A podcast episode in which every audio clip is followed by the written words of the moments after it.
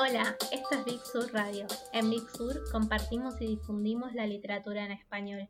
Hoy tenemos un episodio de novedades argentinas en el que vamos a contarles cuáles son los libros que nos llegaron en septiembre. Como muchas de las novedades son chilenas, vamos a empezar con un bloque especial en el que una editora y tres editores chilenos nos van a contar sobre sus libros.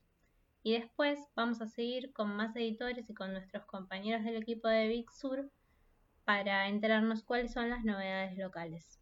Vamos a terminar el episodio de hoy con una, una lectura sorpresa. Pero antes de eso, empecemos por el principio los dejo con el primer invitado, Felipe Gana, de Editorial UDP. Hola, mi nombre es Felipe Gana, soy editor y coordinador editorial de Ediciones Universidad Diego Portales de Chile. Eh, estamos muy felices de estar aquí con Big Sur llegando a Argentina eh, y sobre todo con estas cuatro novedades que, que, están allá, una novedad más bien y tres libros de, fondo del catálogo. La novedad es el libro Pasado Mañana de Luis Chitarroni, en el que hay crónicas personales, ensayos, eh, el señalamiento de sus compañeros de ruta, ensayos sobre Daniel Gebel, Chefek, eh, eh, sobre Borges, sobre Funel Memorioso. Y un gran libro. Eh, este, este, este, libro de este año es una gran novedad y un, es un orgullo para la editorial tener un autor del nivel de, Luis. En segundo lugar, y en la misma colección Huellas, es un, libro que tiene algunos años ya, pero que es un, libro espectacular, es continuación de Ideas Diversas de César Aira, un libro, yo creo que un libro muy personal del autor, en el que mezcla pensamiento, apuntes, ensayos. Eh, para mí, eh, es, un, el libro favorito de, César Aira, eh, que comprende su, universo. En la colección Poesía Iberoamericana eh, tenemos poemas de amor de Idea Vilariño, un, clásico de la poesía eh, latinoamericana y mundial, un libro desgarrador, amoroso, sexy. Tiene ese maravilloso poema Onetti Llanó, un libro entrable por muchos lados y con muchas lecturas. Y por último tenemos eh, Los Malditos, lo Maldito está dentro de una serie de, de, compilaciones en el que un autor escribe sobre un personaje, en este caso son autores malditos latinoamericanos, eh, dentro de los que destacan un gran, un, gran ensayo sobre Jorge Barón Visa, Alan Pauls. Eh, en Chile, sobre, Oscar Contardo escribe sobre Rodrigo Lira. Edmundo Paz Soldán escribe sobre el poeta boliviano Jaime Sáenz, el, sobre Gabriel Alemán, sobre el ecuatoriano Pablo Palacio, y así una serie de autores eh, muy interesantes. Em, y esas son las novedades con que vamos llegando a poco a Argentina, esperemos llegar cada vez más y estar y que estemos bien presentes en, su, en su biblioteca y en su librería. Un abrazo a todos, saludos, cuídense. Bueno, recién escuchamos a Felipe Gana de UDP, Universidad Diego Portales, hablar de estos cuatro libros maravillosos. Tuvimos poesía, ensayo, no ficción, de todo. Eh, sobre la idea Vilariño hay una sorpresa en el final, quédense y la van a poder escuchar. Ahora seguimos con otro editor chileno, Guido Arroyo. Él es editor de Alquimia. También tenemos de parte de Alquimia tres novedades en las que se mezclan el ensayo, la poesía, la autobiografía. Vamos a escucharlo. Hola a todas, todos y todes los auditores de este podcast. Espero que estén bien. Mi nombre es Guido Arroyo González y soy escritor y director editorial del sello Alquimia Ediciones, un sello autónomo chileno que gracias a los queridos chiques de, de Sur llega a Argentina hace algún tiempo. Eh, nosotros somos un sello que además nos gusta mucho eh, el, país y el ecosistema de librerías argentino. Hemos publicado también a, varias autoras y autores de allá, así que nada, estamos con un poquito de nostalgia de no poder cruzar la cordillera este año. pero en fin, quería comentarles brevemente de tres novedades que están llegando ahora a, su territorio. La primera es una autobiografía muy muy rara de Nikola Tesla, este inventor excéntrico que diagramó gran parte de, ciertos inventos que, hoy en día usamos en la vida cotidiana. Es un texto que escribió a su, al final de su vida, a los 63 años, cuando ya estaba un poco en el olvido. Es un libro compuesto por eh, envíos a una revista científica por entrega, son, son siete capítulos. Y em, nada, es una autobiografía muy, muy particular, donde devela varias escenas cruciales de su formación.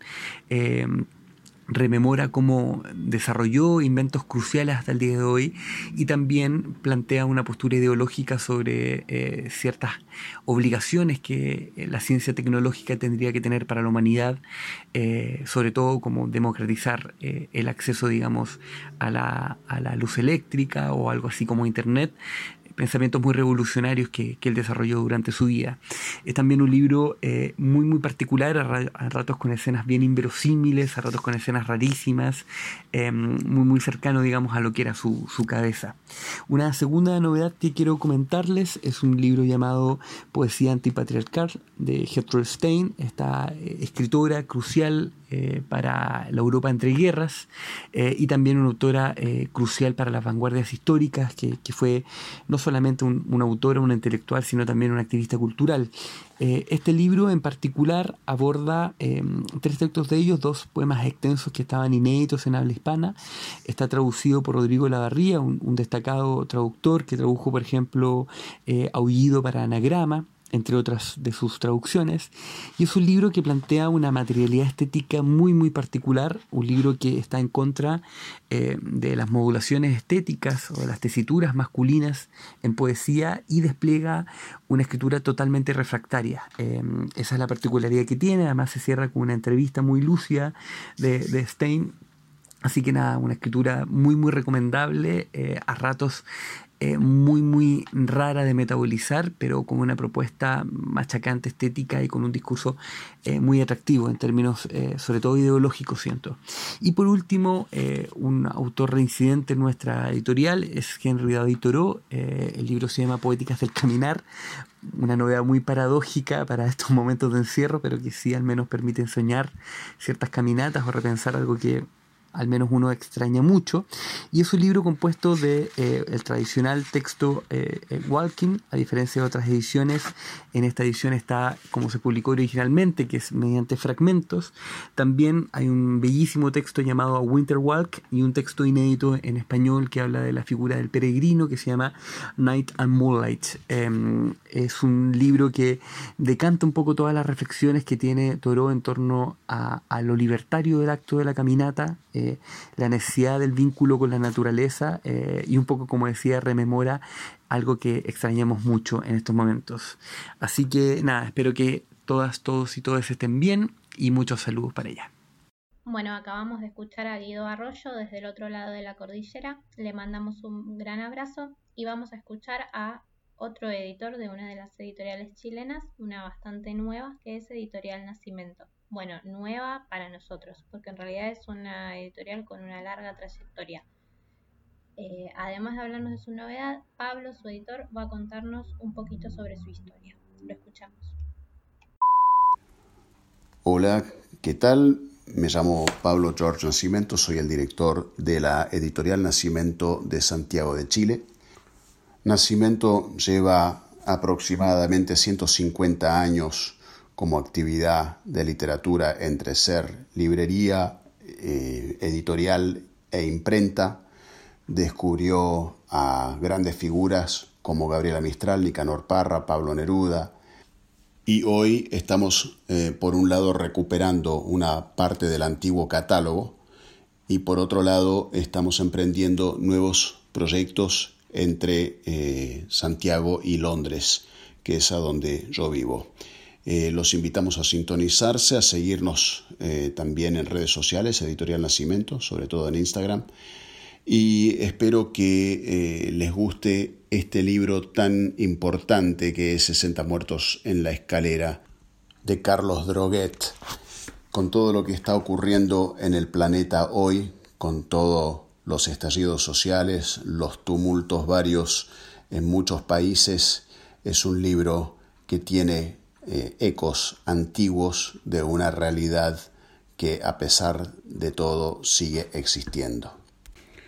Bueno, el libro habla de hechos reales, sangrientos hechos eh, ocurridos en septiembre de 1938.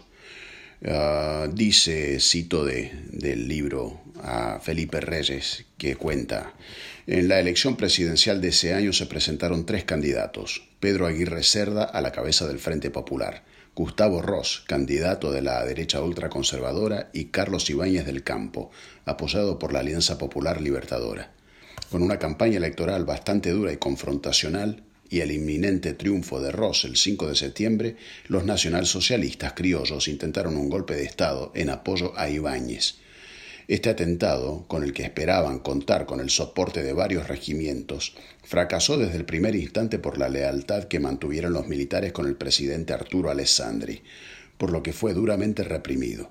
Los estudiantes pertenecientes al Movimiento Nacional Socialista Chileno, atrincherados en el edificio de la Caja del Seguro Obrero frente al Palacio de la Moneda, fueron masacrados por la policía tras rendirse, en un hecho que conmovió fuertemente a la opinión pública. Este libro ganó el Premio Nacimiento en el año 1953 eh, Droguet es un autor que está viviendo un renacimiento en el interés hacia él y también en parte por la relevancia de este libro a los acontecimientos que están sucediendo en el mundo hoy con el descontento social y con eh, posible, un posible cambio de paradigma eh, en un modelo neoliberal que nace efectivamente en Chile los invitamos a, esta lectura eh, muy particular y que hace mucho eco a la realidad de hoy a nivel internacional.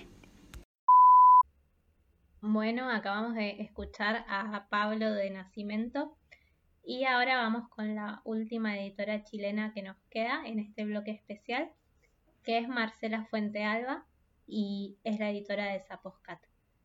Eh, esperamos que puedan ver pronto sus libros en persona porque es una editorial que se dedica a los libros ilustrados e incluso aquellos que no lo son tienen un gran cuidado desde lo estético y desde la imagen. Así que más allá de escucharlas, queremos que muy pronto se puedan encontrar con ellos. Hola, eh, les habla Marcela Fuentealba, soy la editora de Zaposcat. Somos una editorial chilena eh, que desde el 2016 publicamos libros ilustrados para grandes y para chicos. Eh, estamos muy contentos de que hayan llegado a Buenos Aires algunas de nuestras últimas novedades, a Buenos Aires y a toda Argentina, que son dos libros muy especiales para nosotros. El primero es eh, una nueva traducción de los cuentos La nariz y el abrigo de Nicolai Gogol, eh, hechos por la investigadora chilena Cristina Vara, ella vivió en Rusia durante su infancia y su juventud como exiliada, entonces un idioma que conoce de primera mano, eh, y es una nueva traducción muy muy buena, y también tiene el trabajo potentísimo de ilustración de Bendy Vernich. Ella es una joven ilustradora croata, a quien tuvimos la suerte de conocer en la Feria de Bolonia, así es que este es un trabajo bastante internacional para reponer estos dos enormes cuentos de Gogol que son además de divertidísimos, em, plenamente actuales, em, dadas las, miserias humanas. El otro libro que, que, tenemos para ustedes se llama eh, Polvo Estrella y es una novela breve y vertiginosa escrita por la autora chilena Ivana Donoso. Ella es una performer, artista, escritora, poeta, em, y en este libro es la vida de una chica muy veloz en la ciudad de Santiago, por ahí viaja también a algunos lados, incluso va a Buenos Aires, eh, que muestra la absoluta precariedad material, sentimental, cultural eh, y, cómo es la forma en que ella se, crea a sí misma para sobrevivir. Es una, historia de sobrevivencia, una historia de tratar de, de ser quien se quiere ser de tratar de encontrar el amor, de tratar de ser un artista y, y fracasar y aprender a fracasar también. Entonces, nada, esperamos que los puedan conocer estos libros, que los puedan ver en sus librerías cercanas y, y bueno, espero que nos sigan en Instagram donde estamos siempre activos. Gracias. Chao. Escuchábamos a Marcela Fuente Alba, editora de Saposcat, y damos por terminado el bloque de novedades chilenas que estuvo muy cargado y potente, pero todavía no el podcast de hoy porque tenemos novedades argentinas y una novedad uruguaya. De dos de estas novedades nacionales y la novedad uruguaya nos va a hablar nuestro querido compañero Fede Gori. Hola a todas y todos. Hoy tengo tres novedades de esas que te queman en la mano y te dejan contento toda la semana. Voy a arrancar por La Rosa en el Viento de Sara Gallardo, editada por Fiordo. ¿Qué novela esta novela? Es de esos libros que te dan ganas de que lo lea todo el mundo. El narrador o narradora de esta novela se sube al hombro de seis personajes distintos en cada capítulo. Y Sara Gallardo tiene la cualidad de iluminar con tres o cuatro palabras la mirada del lector. Y ves la naturaleza hostil de la Patagonia, ves la angustia de los personajes, sentís el frío. La autora nos muestra la fuerza del viento en todo su esplendor. El viento puede empujar o detener. El viento a veces no nos deja oír a los demás y nos obliga a mirar, a escucharnos para adentro. Librazo. El segundo libro del que les quiero hablar es Mar de Parapsicología de Mario Leverero editado por Criatura Editora. Qué alegría tener nuestra primera novedad de Criatura, una editorial uruguaya con sede en Montevideo que a mí personalmente me encanta, porque tienen un catálogo repleto de joyas, para grandes y para chicos también. Y del hebrero, ¿qué decir? Es un autor exquisito, con bordes kafkianos, eh, es de mis predilectos eh, de, los escritores latinoamericanos, así que me es difícil ser objetivo con él. Este libro, el Manual de Parapsicología, es un tratado didáctico que describe y cataloga todo tipo de fenómenos parapsicológicos. Acá el lector fanático lebrero puede encontrar una clave de lectura para las experiencias extraordinarias que suceden en su obra en la trilogía Involuntaria, Erupciones o en La máquina de pensar en Gladys. Este último libro ahora lo va a eh, reeditar Criatura pronto, La máquina, y es de mis predilectos del hebrero. Eh, la edición del manual de parapsicología desde el interior está buenísima porque se presenta de una manera oscura y misteriosa, y eso le hace mucha justicia al texto. El último libro del que les quiero hablar es em, correspondencia entre Virginia Woolf y Victoria Ocampo, editado por Rara Avis. Qué bien están haciendo las cosas les chiques de Rara Avis. Ahora nos traen esta joya, esta correspondencia inédita, acompañada por facsimilares. Victoria y Virginia se conocen en el 34 en Londres, en una muestra de fotos de Man Ray, y a partir de ese momento empiezan un intercambio epistolar que duró hasta casi la muerte de Virginia en el 41. Este libro nos invita a los lectores a asistir a la intimidad y al pensamiento de estas dos mujeres tan importantes y definitivas para la literatura. No se lo pierdan, es bellísimo. Bueno, hasta acá, cuídense y que la lectura los acompañe. Ese fue Fedegori. Como siempre, nos deja con un montón de ganas de ir corriendo a leer los libros, pero todavía no podemos hacerlo porque nos quedan novedades todavía. Ahora vamos a hablar de otra editorial que tiene dos libros este mes y es Eterna Cadencia. Uno de ellos es de ficción y el otro de ensayo, pero nos va a contar más sobre ellos su editora Virginia Ruano. Hola, Mi nombre es Virginia Ruano, trabajo en Eterna Cadencia y voy a contarles las novedades que tenemos para el mes de septiembre.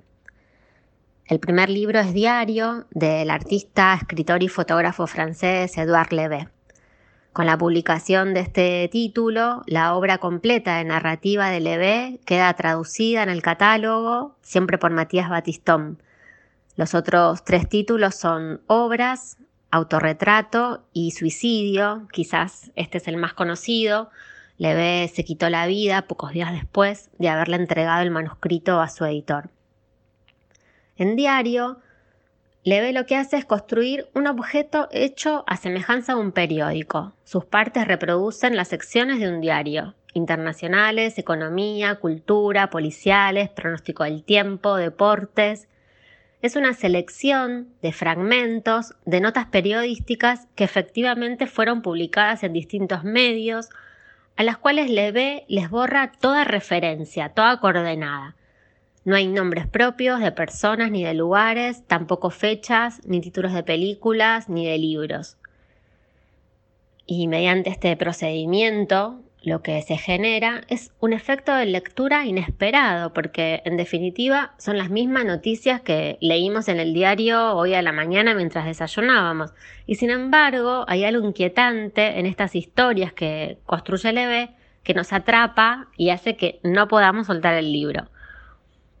El segundo título es Lecciones sobre dialéctica negativa de Teodoro Adorno, traducido por Miguel Veda y la edición en español estuvo al cuidado de Mariana Dimópulos. Este título se suma a otros libros de Adorno eh, de la colección de ensayos de la editorial, como Filosofía y Sociología, sobre la teoría de la historia y de la libertad, eh, entre otros.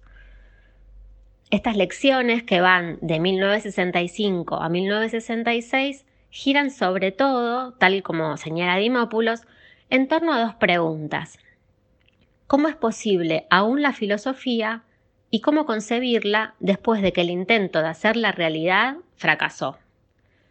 Las discusiones que va a tener Adorno a lo largo de estas lecciones van a ser entonces con Marx, con Hegel y con Kant.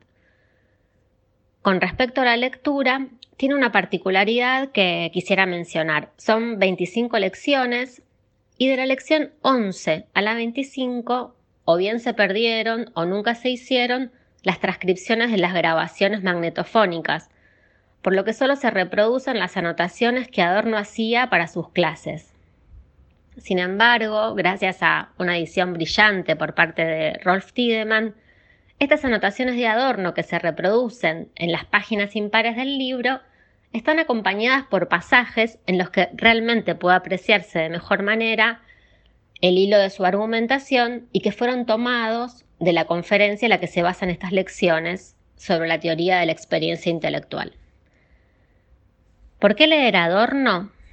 Voy a citarlo a ver si un botón sirve de muestra. Pensar es siempre también un modo de comportamiento. Es, quiéralo o no, aún en las operaciones lógicas más puras, un momento de la praxis. Gracias. Bueno, acabamos de escuchar a Virginia de Eterna Cadencia y ahora solo nos queda un libro y una lectura sorpresa al final. Eh, vamos a escuchar a nuestro compañero Manu García que preparó algo muy especial para hablarnos sobre un libro diferente porque es un libro de fotografía, un libro sin muchas palabras pero con mucha potencia. Lo escuchamos.